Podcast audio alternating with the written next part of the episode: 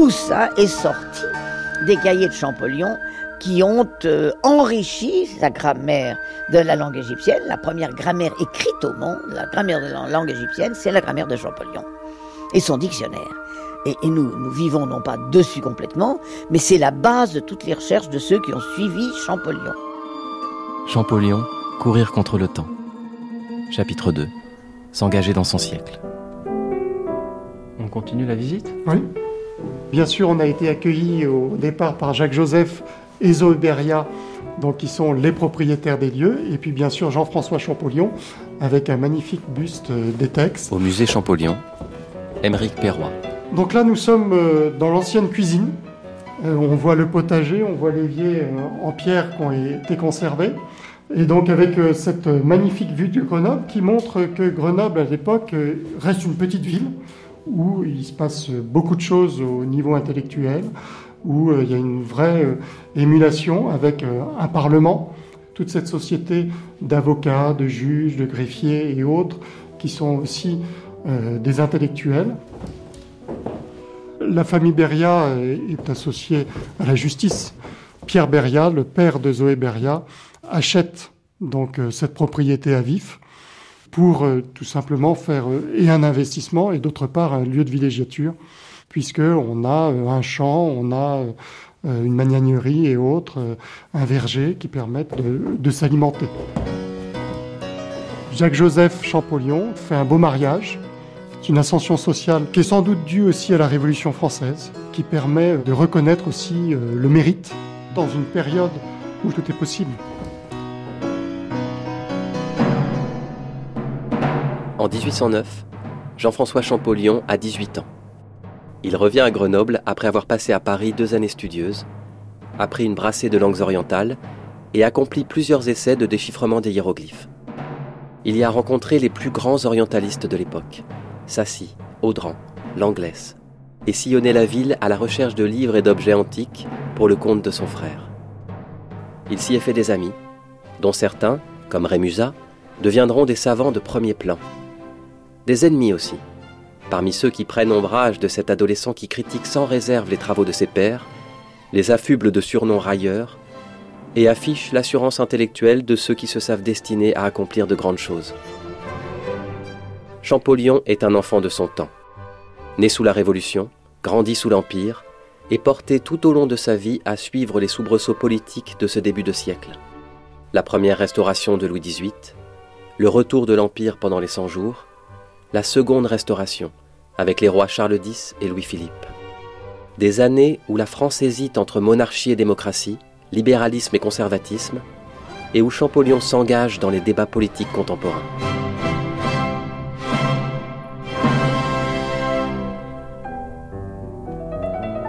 Mais revenons à Grenoble, en 1809, où il retourne pour profiter des opportunités saisies par son frère Jacques-Joseph et jouir d'une place enviée dans la société du Dauphiné.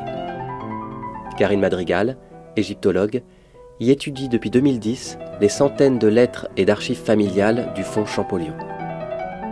Alors quand il rentre euh, à Grenoble en 1809, l'entourage familial a un petit peu changé. Son frère s'est marié, euh, Jacques Joseph va épouser Zoé Beria en 1807 et c'est vraiment un mariage qui va euh, permettre au Champollion vraiment de s'implanter euh, dans ce milieu intellectuel commercial, aisé de, de Grenoble. la famille Beria, c'est une famille importante. Pierre Beria est quand même doyen des avoués au tribunal de Grenoble. Dans les enfants, donc dans les frères de Zoé, il y a quand même Hugues Beria qui deviendra maire de Grenoble. Donc voilà, c'est cette alliance euh, de deux familles entre les Beria et les Champollion qui va les asseoir socialement déjà à Grenoble. Donc quand le petit Champollion rentre à Grenoble voir son frère, bah déjà voilà la situation familiale a un petit peu euh, changé. Et puis d'un point de vue politique et puis euh, amical, il faut rappeler que il y a toujours donc depuis 1802 le préfet Fourier qui est à Grenoble, qui va être un très grand soutien pour les frères Champollion et puis des contacts qui ont été gardés avec euh, la plupart de, euh, des familles euh, grenobloises importantes, comme les Perrier, les Renaudon, et puis l'ami de toujours qui est Augustin Thévenet, qui était la fameuse lueur d'espoir de Jean-François Champollion quand il était euh, au lycée de Grenoble, qu'il a détesté puisqu'il appelait le lycée sa prison. Et Augustin Thévenet, c'est vraiment un ami qu'il va garder tout au long de sa vie, et donc il va retrouver tout cet environnement quand il va arriver euh, à Grenoble. De 1809 à 1814, c'est l'Empire. Alain Faure, biographe de Jean-François Champollion. C'est là où les frères Champollion se sont imposés à Grenoble, avec, toujours avec le soutien du préfet Fourier et du maire Renaudon, autre royaliste. Alors ça, a été la très belle époque, ça. Hein.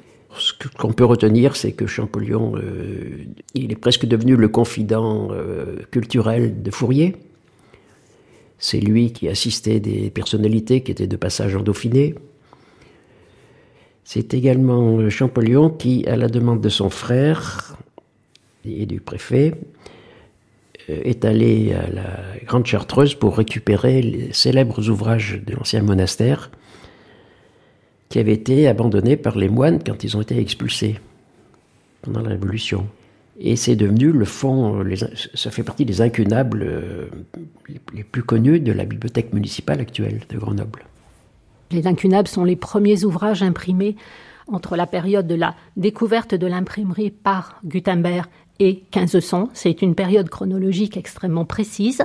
Donc Jacques-Joseph Champollion-Figeac fait le premier catalogue des incunables, complété ultérieurement, bien sûr, hein, par ses successeurs. Marie-Françoise Bois-Delatte, conservateur des bibliothèques. Voilà, donc la bibliothèque euh, de Grenoble avait été fondée en 1772, après la mort de l'évêque, monseigneur Jean de Collet, qui avait une bibliothèque fabuleuse.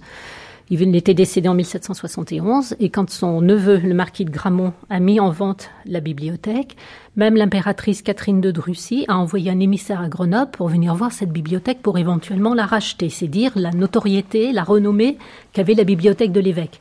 C'était pas que des ouvrages religieux. Hein, il faut bien se dire que c'était une bibliothèque d'un, certes d'un prélat et d'un évêque, mais euh, une bibliothèque d'un homme d'ancien régime euh, c'est un homme des Lumières hein, qui était intéressé par tout un ensemble de, documents et qui avait une collection très très belle, notamment de manuscrits, de livres d'heures, de manuscrits enluminés du Moyen Âge, etc. Donc euh, les habitants lettrés de Grenoble ont participé à une souscription pour racheter cette bibliothèque de l'évêque à l'effet, c'est bien précisé sur euh, les petits bulletins de souscription qui sont conservés à la bibliothèque ici, à l'effet de la rendre publique, donc pour en faire la première bibliothèque publique de la ville. C'est un, fait extrêmement important parce que la plupart des, bibliothèques des grandes villes, du type de salle de Grenoble, ont été fondées à partir des confiscations révolutionnaires. Est-ce que vous pouvez nous expliquer un peu, nous, nous faire comprendre le quotidien d'un bibliothécaire à Grenoble, que ce soit celui de Jacques Joseph pendant des années, assistant puis bibliothécaire, et après celui de Jean-François? Qu'est-ce qu'on sait de, leur travail de bibliothécaire? Donc on sait que Jacques-Joseph Champollion-Figeac, quand il était bibliothécaire, a tout fait pour faire connaître cette bibliothèque qui était très récente. Il est arrivé comme adjoint de Dubois-Fontanelle en 1808. Il a été nommé bibliothécaire en titre en 1812. La bibliothèque en 1812, elle avait 40 euh, ans d'existence. Elle était toute récente. Donc il a tout fait pour la faire mieux connaître. Il a rédigé un certain nombre d'articles euh, dans les annales du département de l'Isère, puisqu'il était rédacteur en chef en plus des annales du département de l'Isère. Donc il avait à sa disposition aussi à la fois le matériau, les documents conservés à la bibliothèque, et puis le matériau pour faire partir ces articles dans le journal qui était un journal officiel du département.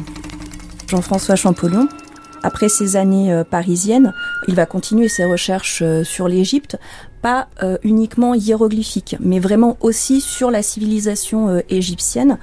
Il ne faut pas oublier que avec la bibliothèque, il y avait ce qu'on appelait à l'époque le cabinet des antiques, l'ancêtre du, du musée de Grenoble et du musée d'histoire naturelle d'ailleurs. Et dans ce fond du cabinet des antiques, il y avait des objets égyptiens. Et puis avec son frère et en présence d'ailleurs du conservateur du musée d'histoire naturelle, ils vont débangleter aussi une momie humaine, ça se faisait beaucoup à l'époque pour apprendre euh, voilà un petit peu euh, la façon euh, dont elle avait été emmaillotée. Et alors là, ça a donné lieu à des articles d'entomologie parce qu'en fait, ils ont découvert une nouvelle espèce d'insecte. Donc comme quoi, hein, l'égyptologie, ça peut aussi mener à d'autres à d'autres pistes. le U, c'était quoi le U? Ah, c'était l'arrêté les nommants bibliothécaires, tous les deux. Ah, j'avais jamais vu ça. Il y a la liste des bibliothécaires écrite de leur nom, de leur écriture. Non, mais c'est une aparté entre nous, entre collègues.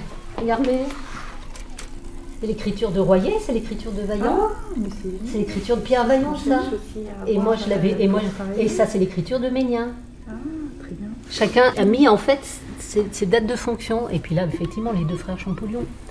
Mais c'est amusant, hein production, voilà, euh, là ici nous avons le journal du département de l'Isère, qui était le journal officiel avec tous les, les actes administratifs, qui, euh, sur son premier feuillet, en date du mercredi 4 mars 1812, par arrêté de Monsieur le maire de Grenoble, approuvé par Monsieur le préfet du département, Monsieur Champollion-Figeac a été nommé bibliothécaire de la ville en remplacement de Monsieur Dubois-Fontanel, décédé. Et ensuite, Jacques-Joseph Champollion-Figeac, euh, en 1809, a obtenu, toujours avec la recommandation de Fourier, d'être nommé professeur à la toute nouvelle faculté de lettres de Grenoble qui venait d'être créée, professeur de grec, alors qu'il avait appris le grec tout seul.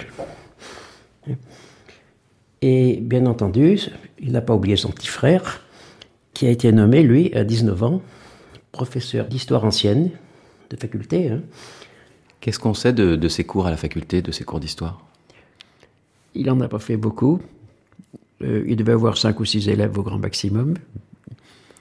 Et ce qui est très amusant, c'est non pas son premier cours, mais le, cours introductif, en quelque sorte, où on a réceptionné tous les professeurs où il a vu un discours vraiment iconoclaste, en insistant sur le fait qu'un historien ne devait pas raconter de, de salade euh, à la louange des gouvernants, hein, mais présenter la vérité vraie.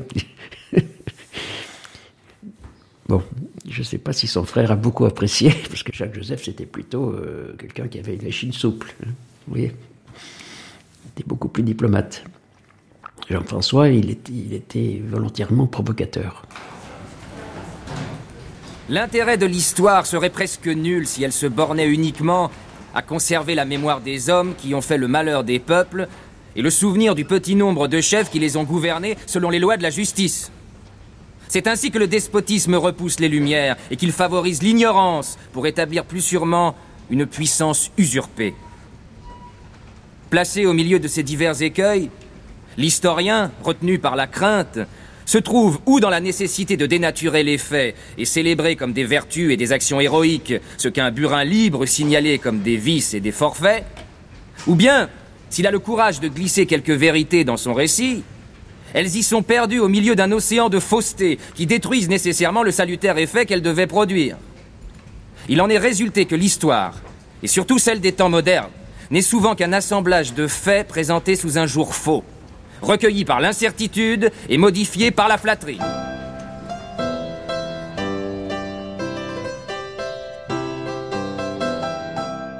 Donc les frères Champollion, tout ça c'est pendant la période de l'Empire, ils ont raflé toutes les bonnes places de Grenoble, dans, leur domaine, au détriment de professeurs du lycée, beaucoup plus âgés, qui auraient pu prétendre euh, au même poste. Hein. Alors ils se sont mis ados, les gens qui se sont trouvés évincés, et puis aussi les ennemis politiques, puisqu'ils incarnaient l'Empire. Ils avaient donc contre eux tous les, royalistes et les jacobins, il y en avait encore quelques-uns. Pendant ces années 1809-1814, on va dire, ces années de Grenoble, Jean-François Champollion, en plus de la bibliothèque et euh, de ses cours d'histoire, euh, apparemment il n'y en avait pas beaucoup, euh, a continué à, travailler sur, on va dire, l'Égypte, peut-être les hiéroglyphes, peut-être d'autres choses, et a, publié plusieurs articles. Alors oui, il va publier à ce moment-là, donc en 1810, euh, ses premiers travaux, notamment l'ouvrage qui s'appelle L'Égypte sous les pharaons. C'était une espèce d'approche de différentes spécificités de l'Égypte antique, c'est-à-dire qu'il y a une partie sur la géographie, vous avez une partie sur la religion égyptienne, euh, voilà, différents éléments que Jean-François Champollion a explorés et qui vont d'ailleurs l'aider, qui vont le mener petit à petit à comprendre le système aussi euh, hiéroglyphique des anciens Égyptiens.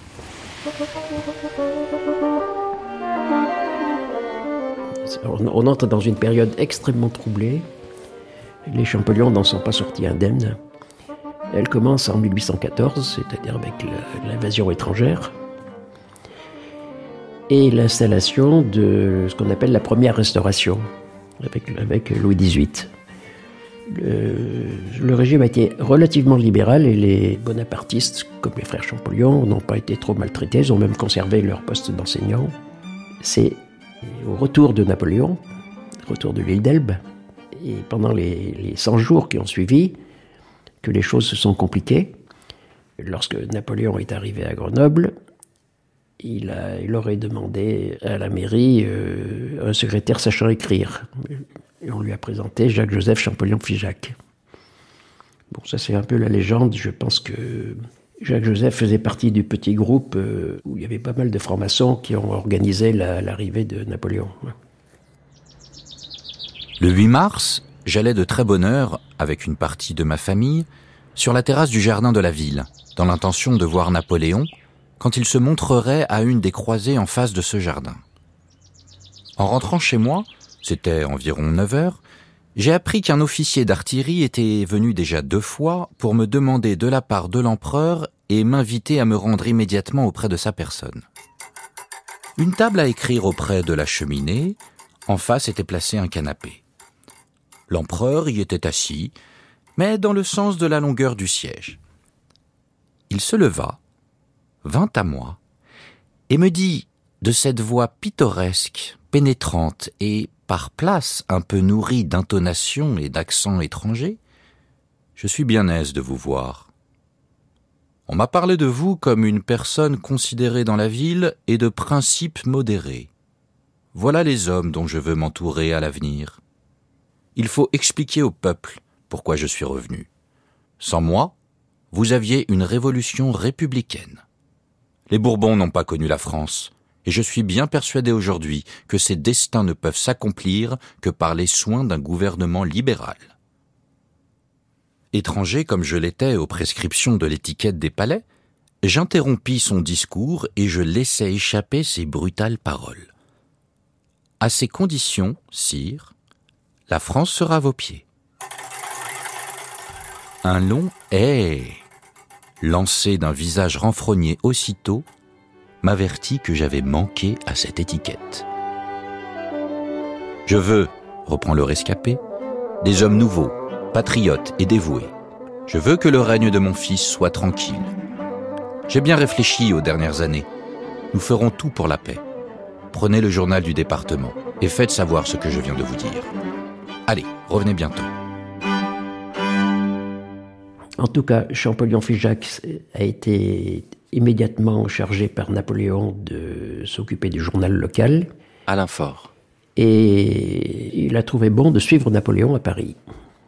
En fait, il n'a pas perdu son temps. Il a remis une étude personnelle à l'Académie des inscriptions et belles lettres, parce que Joseph a toujours eu une ambition démesurée, donc, nationale.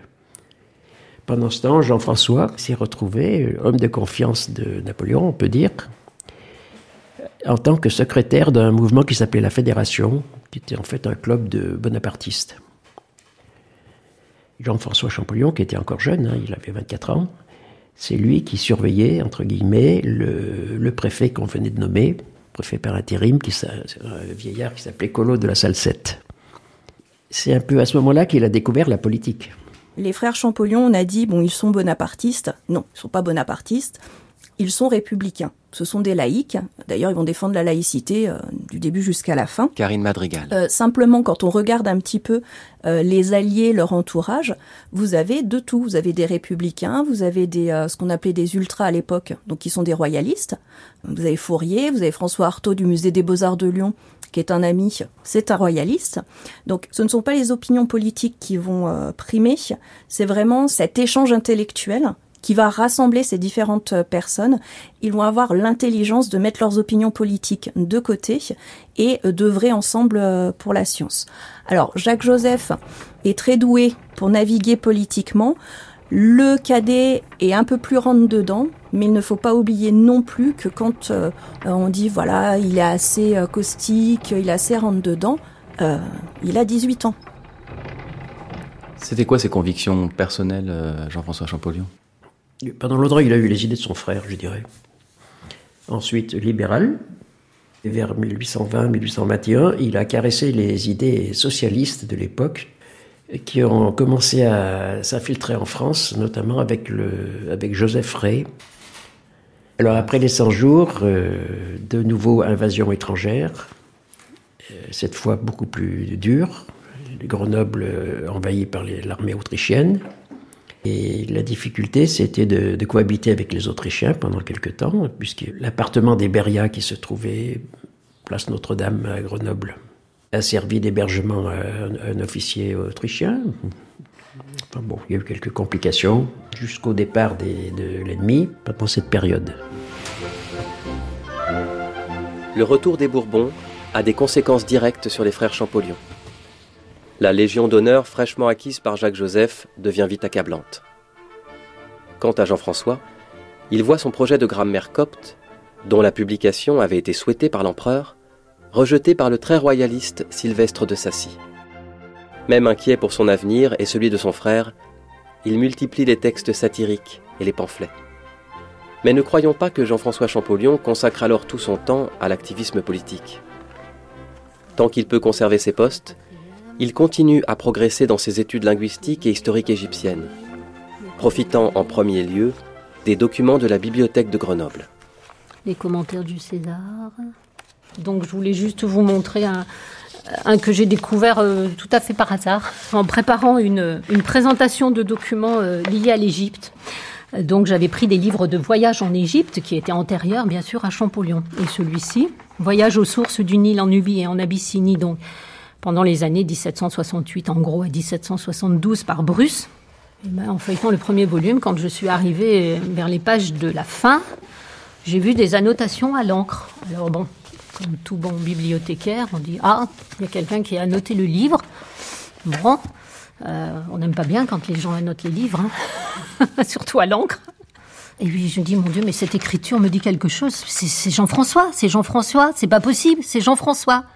Et puis en feuilletant les différentes pages, mais oui, il y en a certaines annotations dans la marge qui effectivement sont signées JFC. Donc j'ai eu un, un coup au cœur, parce qu'effectivement on ne connaissait pas ces annotations. Jean-François annote, avec ses connaissances à lui, ce qu'a écrit Bruce en disant mais non, ce qui est écrit là, c'est pas vrai. Alors par exemple ici, euh, Thèbes devint opulente et superbe. Quoique d'après la plus grande enceinte qu'on lui ait donnée, elle ne put jamais être ni très grande ni très populeuse. Alors Jean-François a souligné, et il a écrit dans la marge, elle avait seulement 12 lieues de tours et des maisons de 4 à 5 étages. Trois points de suspension. Pauvre ville. C'est vrai que ces recherches qu'il avait faites lui montraient un certain nombre de choses et il voulait que ça soit ça qui reste après.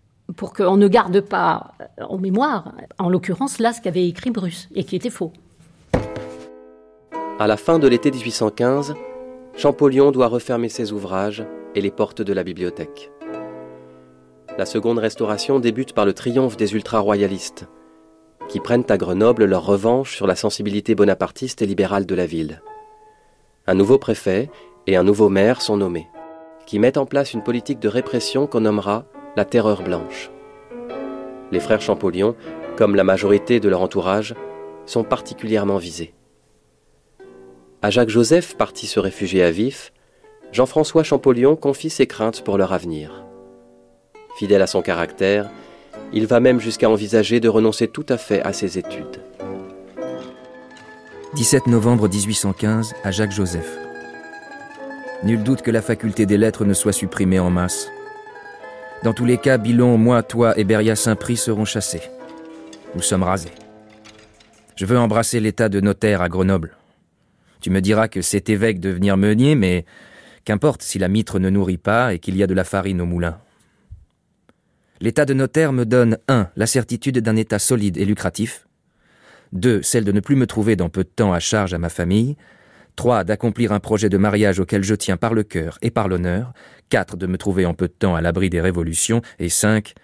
C'est enfin le seul État qui permette de commercer avec les muses sans que le commerce littéraire nuise au commerce pécuniaire. J'aurai les fleurs sans les épines. Donc là, on est arrivé, on a basculé dans une période où euh, le préfet, le maire de Grenoble, le commissaire de police, tout le monde est contre les Champollions et euh, ils n'ont qu'une envie, c'est de les voir partir. Le motif, c'est que ce sont des personnages dangereux parce que ce sont des personnes influentes et qui ont des outils entre les mains pour euh, propager euh, leurs idées. Euh, ils étaient bibliothécaires, ils étaient professeurs, et il faut pas oublier non plus que Jacques Joseph était aussi rédacteur des Annales de l'Isère. Et donc on les accusait de faire passer des messages, véhiculer des choses anti-royalistes. Donc ça, on a parce qu'on a des documents euh, officiels. Et donc, euh, voilà, il faut se débarrasser de certaines personnalités. Donc, euh, d'autres grenoblois qui sont aussi dangereux, qui auront peut-être un peu moins de chance que les Champollions parce que quand même certains ont été exécutés. D'autres, au mieux, ont été exilés. Et les Champollions, on les exile à Figeac, dans leur ville natale. Et je crois que c'est le lendemain, le jour même ou le lendemain où les Champollions partent. Euh, il y a un courrier officiel disant bah, depuis qu'ils sont partis, le calme est revenu. Vous voyez, euh, il fallait vraiment euh, se débarrasser de ces personnes néfastes. 25 avril 1816, Figeac, à Augustin Thévenet. Sois bien persuadé que le silence de ma part ne doit jamais être interprété aux dépens de mon cœur. Sans l'adorable police qui se croit obligée de surveiller ma correspondance, je t'écrirai plus souvent. J'ai cru devoir me priver d'écrire aussi souvent que je l'eusse voulu parce que ces messieurs ne savent pas que les amis ont mille choses à se dire.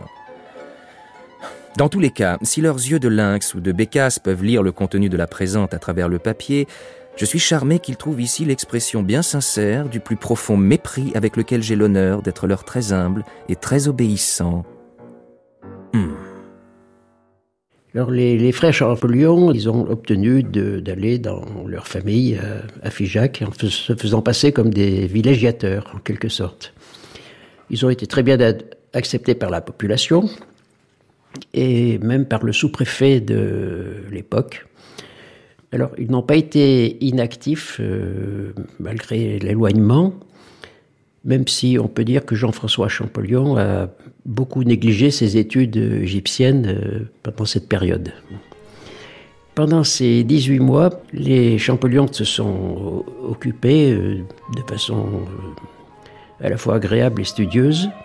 Ils participaient à toutes les soirées de la bourgeoisie locale. Pendant ces soirées, Jean-François Champollion a, fait preuve de toute sa verve et de tout son talent littéraire. Il a réalisé des, pièces de théâtre dans le genre euh, bouffon, toutes sortes de comédies qui lui ont permis d'animer des soirées euh, à Figeac et ailleurs pendant toute sa vie. Hein.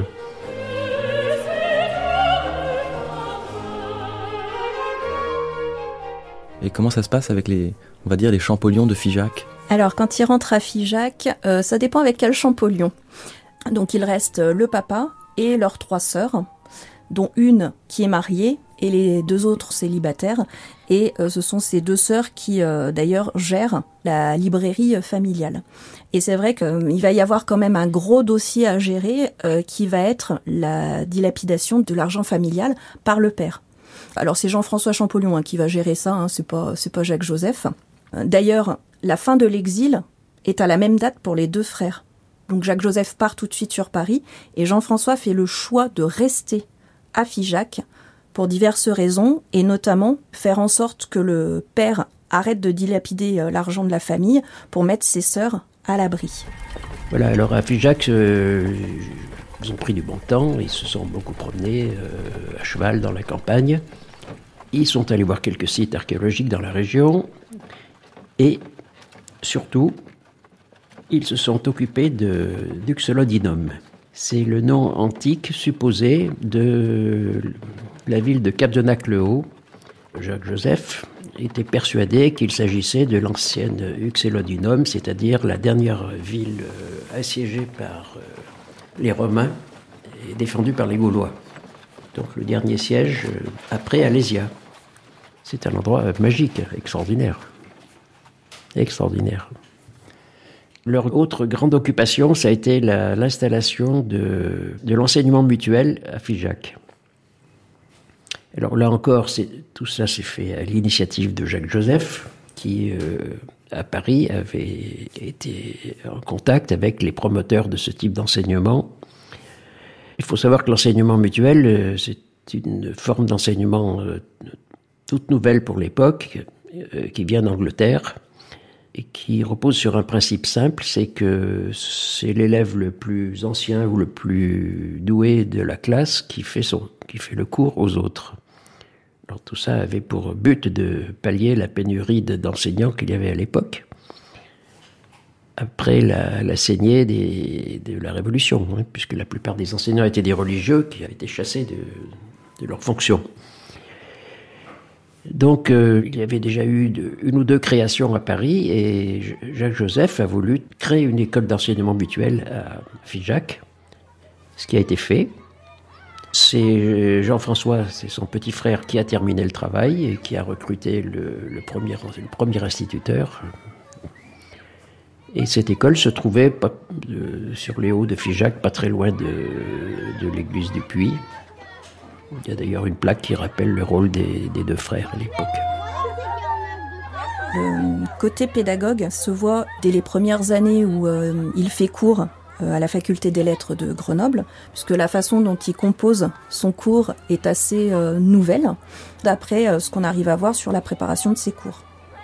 En fait, il fait une approche globale et il situe dans le temps, dans l'espace, il compare les civilisations antique, par exemple. C'est une approche qu'on n'avait pas euh, à l'époque. Chacun traitait de sa matière et ne faisait pas le lien avec d'autres euh, avec d'autres civilisations, avec d'autres matières. À Figeac, les deux frères partent avec euh, donc Ali, hein, le fils aîné de Jacques Joseph.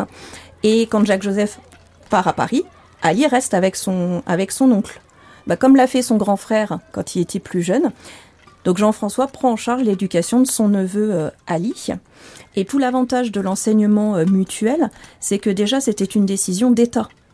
Et ce n'était pas payant. Le principe était que le maître formait les élèves les plus avancés, qui eux ensuite, donc euh, voilà, transmettaient aux euh, élèves du niveau au-dessous et ainsi de suite. Et Jean-François Champollion l'a testé sur ses neveux.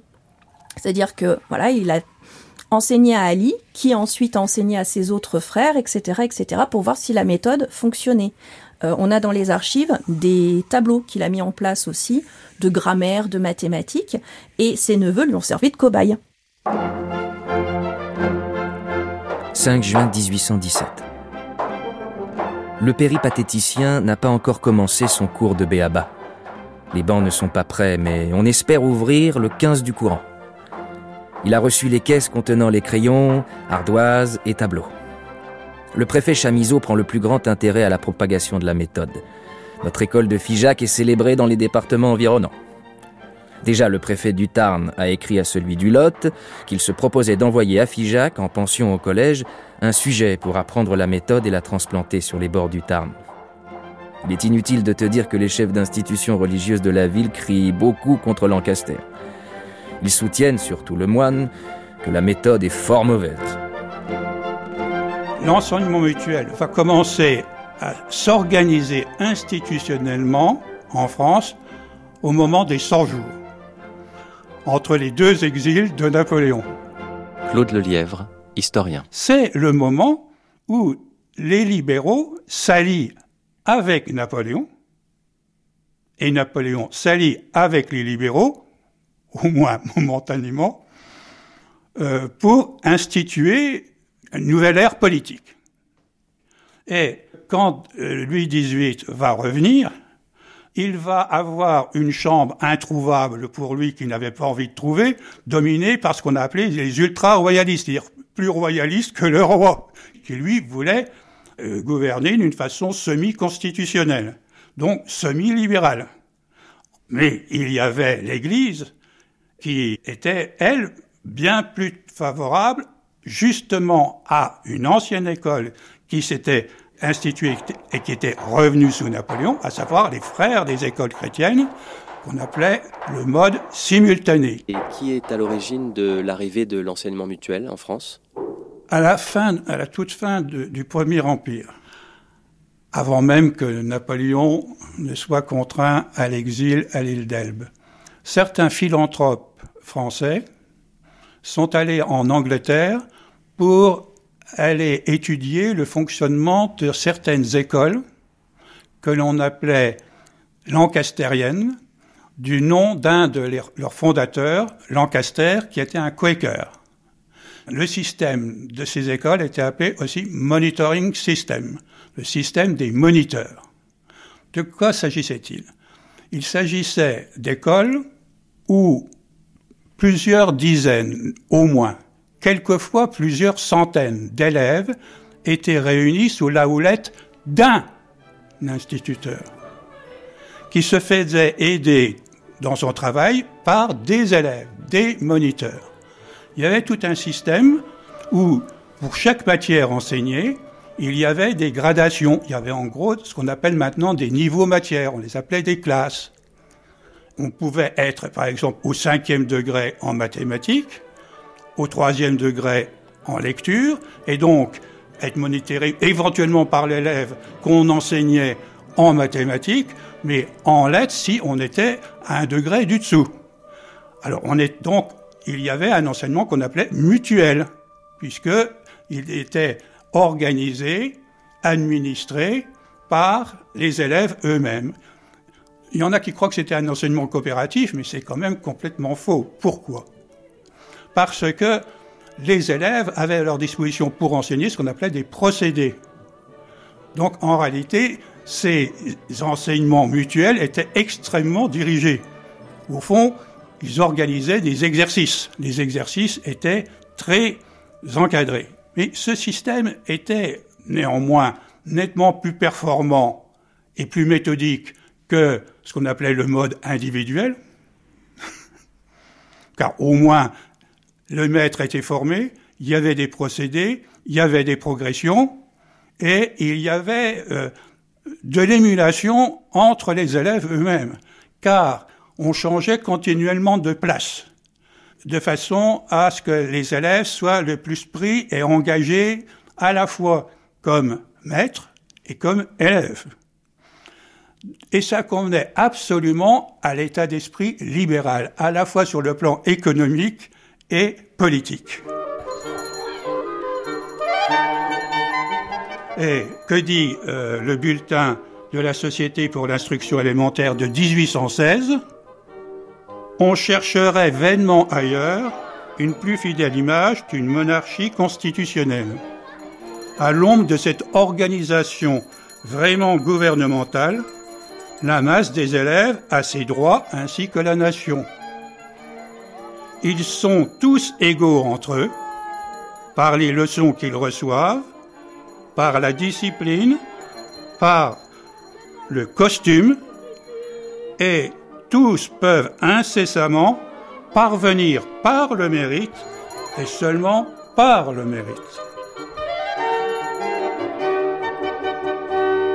Autrement dit, c'est l'émulation et la lutte des places, et chacun a la place qu'il mérite, qui est profondément le bœuf à bas de l'idéologie libérale, à la fois sur le plan politique et sur le plan économique. Donc les libéraux, et c'est une question politique, euh, soutiennent l'entrée de l'école mutuelle. Les idées libérales, justement, progressent vers le sommet de l'État et l'exil des frères Champollion est levé à la fin de l'année 1816.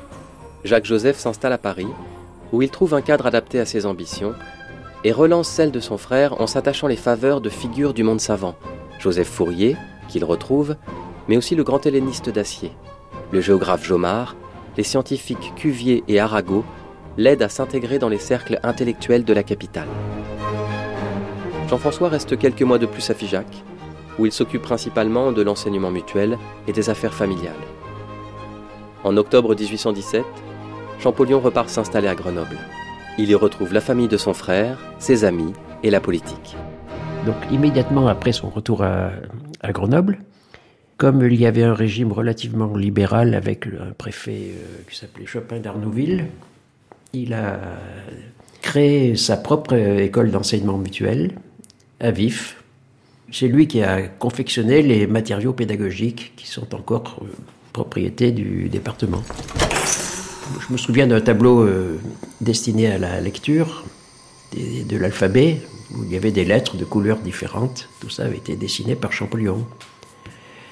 Auparavant, Champollion, avec euh, des amis qui s'appelaient Froussard, les frères Froussard, qui avaient un peu le même profil que lui, c'était des bourgeois libéraux, avait créé une école d'enseignement mutuel, mais alors euh, plus importante, beaucoup plus importante, à Grenoble, rue Chenoise, à deux pas de la cathédrale Notre-Dame, qui avait capté euh, tous les enfants de familles libérales.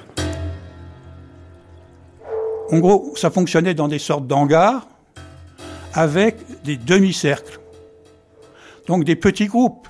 C'était des petits groupes qui s'auto-administraient, qui s'auto-élevaient euh, selon les degrés, avec les procédés. Mais les procédés, petit à petit, ont été élaborés. Alors évidemment, au début, il y a eu du tâtonnement je dirais pas expérimental, hein, mais petit à petit, tout cela a été de plus en plus codifié. Je ne peux pas savoir où on en était vraiment en 1815, 1816, dans les tout débuts, mais dès le début, il y avait ces orientations-là, puisque c'était importé de techniques qui venaient d'Angleterre, même s'il fallait les retraduire.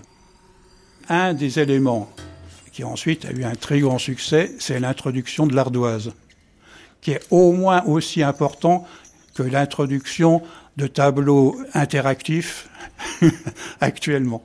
L'ardoise et la multiplication des tableaux noirs permettaient des interactions au niveau des groupes et des élèves particulièrement importantes. Donc oui, il y avait des procédés nouveaux avec l'idée d'une continuité de progression matière par matière, ce qui n'était pas du tout le cas, ne l'oublions pas, euh, dans les écoles dites euh, à mode individuel, et ce qui n'était pas le, plus le cas des modes dits simultanés, où on enseignait de la même façon à toute la classe, et de façon frontale, où les élèves euh, écoutaient, exécutaient. Ça, c'était la méthode simultanée. On la connaît encore un peu. Nous sommes des héritiers plus des frères que de l'école mutuelle.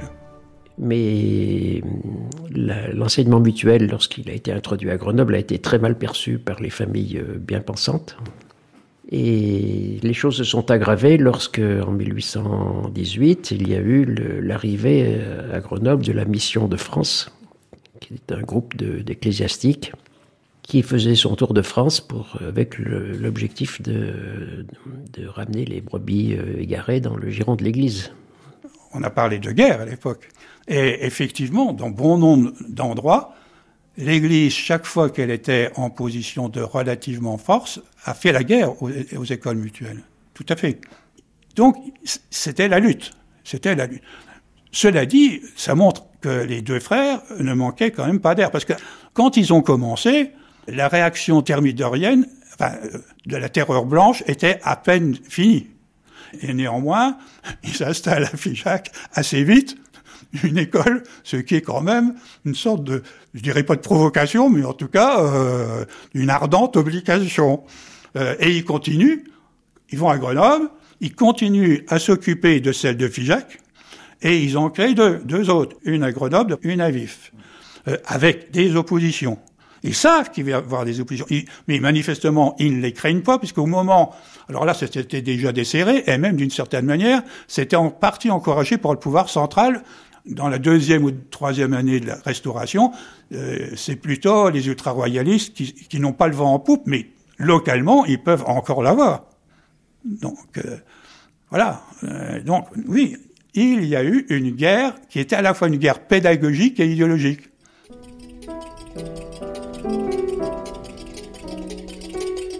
C'est donc en se consacrant à l'enseignement que Jean-François Champollion fait de la politique. Mais pas seulement.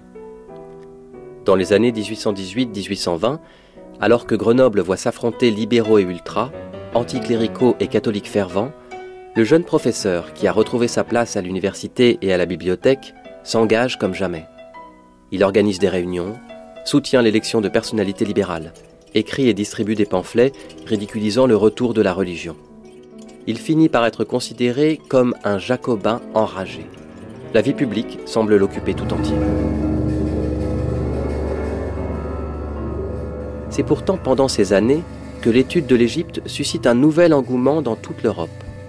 Les premiers objets provenant des fouilles engagées dans la vallée du Nil par les consuls Salt et Drovetti arrivent sur le continent.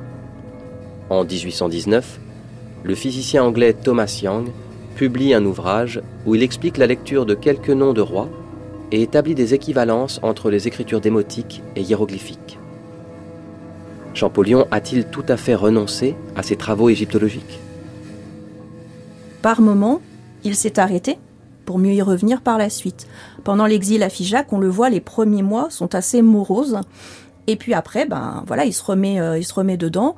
Euh, il envoie d'ailleurs des courriers à ses amis, le fameux Thévenet, Augustin Thévenet dont je parlais, à ses amis de Grenoble pour qu'il lui fasse parvenir des documents et notamment euh, des copies de la pierre de Rosette, etc., pour qu'il puisse continuer à travailler, à se remettre euh, sur ses euh, travaux égyptologiques. Et quand il revient par la suite, que ce soit à Grenoble ou même après par la suite à Paris, il continue à travailler sur, sur ses recherches égyptologiques. On a par exemple pour, enfin, pour l'année 1820, il y a une lettre qui est très importante, qui est conservée à l'Académie de Lyon, et c'est une lettre qu'il a envoyée à François Artaud, qui était le directeur du musée des Beaux-Arts de Lyon. On voit que euh, il a déjà compris quelques éléments. Il a compris par exemple comment fonctionnait le système des pluriels chez les Égyptiens. C'est-à-dire qu'il a compris que nous on a deux genres et, euh, et deux nombres. Les Égyptiens ont deux genres et trois nombres. Ils ont le singulier, le pluriel, mais qui ne commence qu'à trois et le duel. Voilà. Et en fait, il avait euh, constaté que pour noter les pluriels, les Égyptiens soit mettaient trois traits pour signifier que c'était un pluriel, soit triplaient le signe hiéroglyphique. Il n'avait pas encore bien saisi ce que Thomas Young avait commencé à voir un petit peu sur les différentes natures des hiéroglyphes. Là, euh, il tâtonnait encore euh, sur le fait que les hiéroglyphes pouvaient être euh, des signes sons, des signes idées. Donc là, ouais, il tâtonne. En décembre 1818, Jean-François Champollion se marie avec Rose Blanc. Est-ce qu'on peut faire une parenthèse sur la vie privée et sur, de façon plus générale, les relations de Champollion avec les femmes? On sait qu'il a eu un, un amour de jeunesse qui était euh, Pauline Beria, donc la petite sœur de, Zoé Beria, sa belle-sœur. Euh, très rapidement, son frère et sa belle-sœur lui ont expliqué que euh, non, il fallait passer à autre chose. Donc voilà, première déception amoureuse de, Jean-François Champollion. On nous dit que chez un ami commun grenoblois, il aurait fait la connaissance donc de Rosine Blanc, à qui il va faire la cour. Il va lui écrire notamment des poèmes amoureux. Son frère n'était pas d'accord ce mariage, puisqu'il estimait qu'elle n'était pas assez bien pour son frère. Et donc euh, le père de Rosine Blanc, qui était un négociant fortuné sur Grenoble, voyait d'un mauvais œil que sa fille épouse un professeur fauché. Alors, il a tout de même réussi à épouser Rosine Blanc. Et Jacques Joseph, il faut savoir qu'il n'a pas assisté au mariage de son frère. Et de cette union, donc euh, le mariage s'est fait en 1818 et en 1824, une petite fille est née, donc euh, Zoraïde, qui veut dire fleur de printemps en arabe.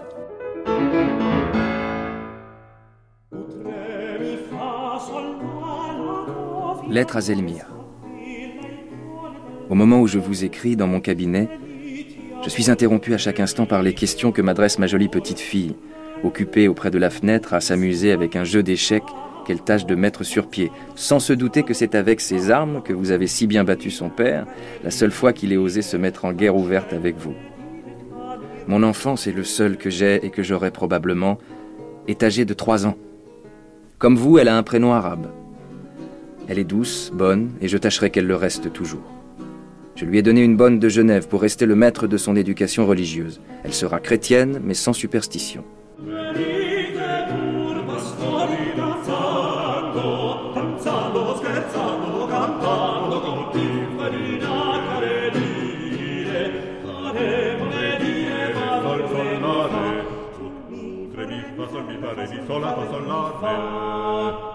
Cette lettre sur sa fille, Jean-François Champollion l'écrit à Angelica Pali en 1826.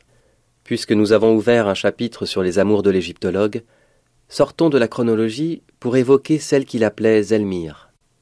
Champollion rencontre cette jeune poétesse d'origine grecque à Livourne, en Toscane, alors qu'elle improvise devant l'académie locale une ode en son honneur.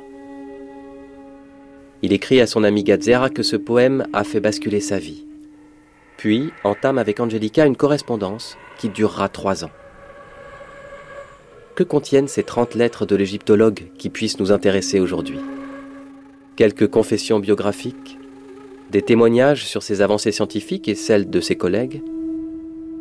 Quant aux passages intimes, révélant les sentiments de Champollion face à un amour qui ne fut jamais réciproque, il témoigne des passions pré-romantiques d'un enfant du siècle qui sent sa jeunesse lui échapper, et d'une sensibilité littéraire de son temps, encline à la plainte et à la nostalgie. Mais puisque les réponses de la poétesse ne nous sont pas parvenues, qu'elles aient été détruites par Champollion ou gardées secrètes par sa famille, laissons cette histoire à ses mystères, et contentons-nous de ce que son grand amour, celui de l'Égypte antique, nous a légué.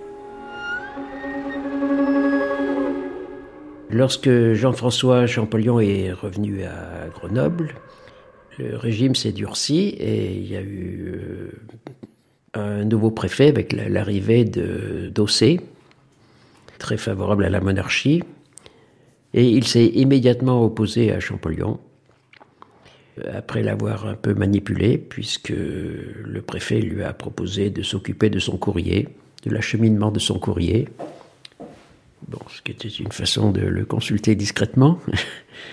Euh, à l'époque, euh, les libéraux de Grenoble euh, avaient pris l'habitude de se réunir à la bibliothèque, dans le bureau de, Champollion, qui n'était ni plus ni moins que le leader de l'opposition libérale à l'époque. Ce coup-ci, c'est vraiment lui qui est visé, puisque Jacques Joseph est à Paris. Donc on reproche à Champollion de faire partie des manifestants, de faire partie des gens qui, qui se révoltent, troublent l'ordre public. Et à un moment, il raconte à son frère, alors il y a le fameux casino à Grenoble, où euh, vous avez donc des, euh, des ultras, des, euh, des royalistes qui se réunissent, etc., qui ont dans le collimateur Jean-François Champollion et donc ceux de son entourage. Et il raconte à son frère qu'il a remarqué, donc il a toujours, à l'époque il a toujours son poste à la bibliothèque, que des personnes surveillent ses allées et venues à la bibliothèque. Et ces braves gens font des rapports ensuite à la police, au maire, au préfet, en disant voilà, il y a des choses bizarres qui se passent à la bibliothèque, c'est fermé la journée, mais la nuit, il y a des réunions suspectes. Enfin bon, euh, voilà. Donc tout est motif pour discréditer Champollion et ses amis, et euh, voilà, pour euh, que leur poste leur soit retiré. Et finalement, les choses ont éclaté avec une, une échauffourée, échauffourée qui a eu lieu en mars 1821 où on a voulu renouveler l'insurrection qui avait permis à Napoléon de revenir à Grenoble. Alors ça s'est passé un peu différemment puisque cette insurrection est d'origine étrangère. Euh, on peut dire qu'elle a été provoquée par les Carbonari italiens qui avaient des ramifications à Grenoble. N'oublions pas que Grenoble était une ville garnison, on était tout près de la frontière. L'objectif, ça a été de provoquer une émeute à Grenoble et de chasser le, pouvoir royaliste. Alors cette émeute a eu lieu et Champollion n'est pas resté inactif. Dès le lendemain, on est allé à la recherche des, des responsables. Ce qui est certain, c'est que Champollion a été inquiété très sérieusement, qu'il a été interrogé par un commissaire de police et que finalement, il a été sanctionné non pas pénalement, mais euh, administrativement, professionnellement, puisque le conseil académique euh, de, l'université lui a retiré son poste. Alors, n'ayant pas d'autre moyen de subsister, étant de surcroît malade à l'époque, Champollion a pris la décision de se retirer à Paris et de rejoindre son frère c'est à cette date que prend fin l'expérience politique de Champollion, qui a été quand même euh, importante. On peut dire qu'il s'est beaucoup engagé.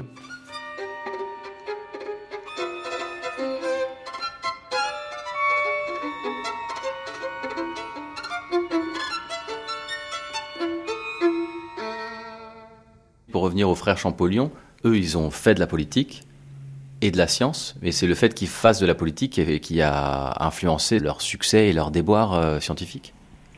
Oui, alors, quand on recrutait des enseignants, à quelque niveau que ce soit, et que c'était le fait de l'école d'État, on essayait de recruter des gens d'un certain niveau d'instruction, et plus, plus on montait. Mais comptait aussi euh, l'aspect politique. Or, les frères Champollion se sont trouvés dans un moment d'alternance accélérée, dans laquelle d'ailleurs ils n'ont pas hésité à, s'intégrer, ne l'oublions pas non plus, ils se sont pas tenus à distance.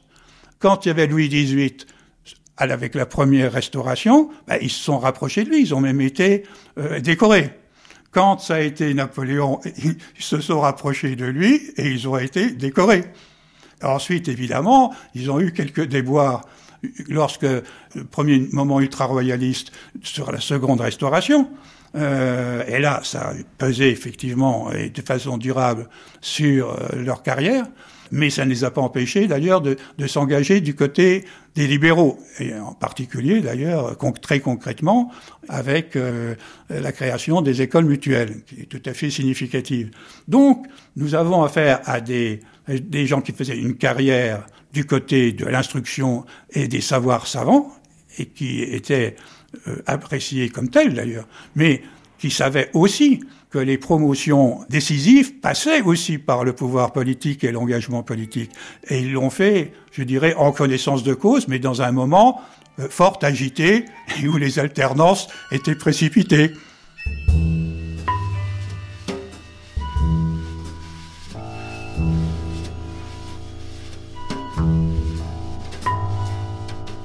8 juillet 1821. La coupe d'amertume grenobloise est épuisée pour moi. Aucune injustice ne peut plus m'atteindre et je n'ai plus rien à perdre ici. Le conseil académique a décidé le 23 juin qu'il y avait lieu à poursuivre et que les faits qu'on m'impute sont du recours des tribunaux. C'est là le dernier coup qu'ils osent me porter. Me voilà donc entièrement désarçonné. Il ne me reste plus que ma maladie qui s'obstine à me rester. L'univers entier me crie Partez, voyagez, distrayez-vous. Je pars je voyagerai. Il en sera ce que Dieu voudra pour le reste.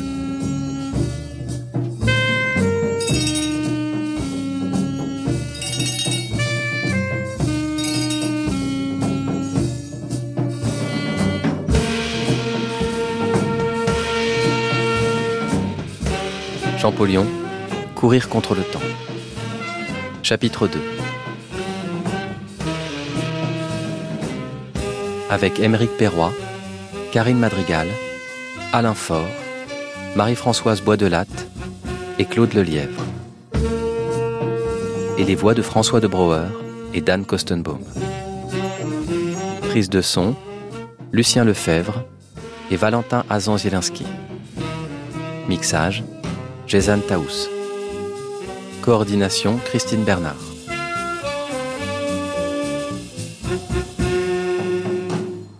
Une série documentaire d'Emmanuel Suarez, réalisée par Anne Fleury.